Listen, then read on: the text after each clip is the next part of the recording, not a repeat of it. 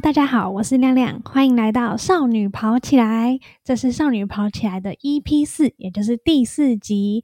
这集呢，我是要来讲我备赛这个出铁的心得，就是这些这一集是我的血泪史啊，就是那些菜鸟才会有的故事。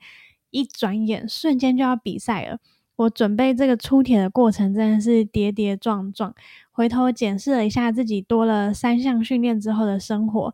真的是啊，不好说。大家赶快去听，不论你是不是铁人，我们一起加油。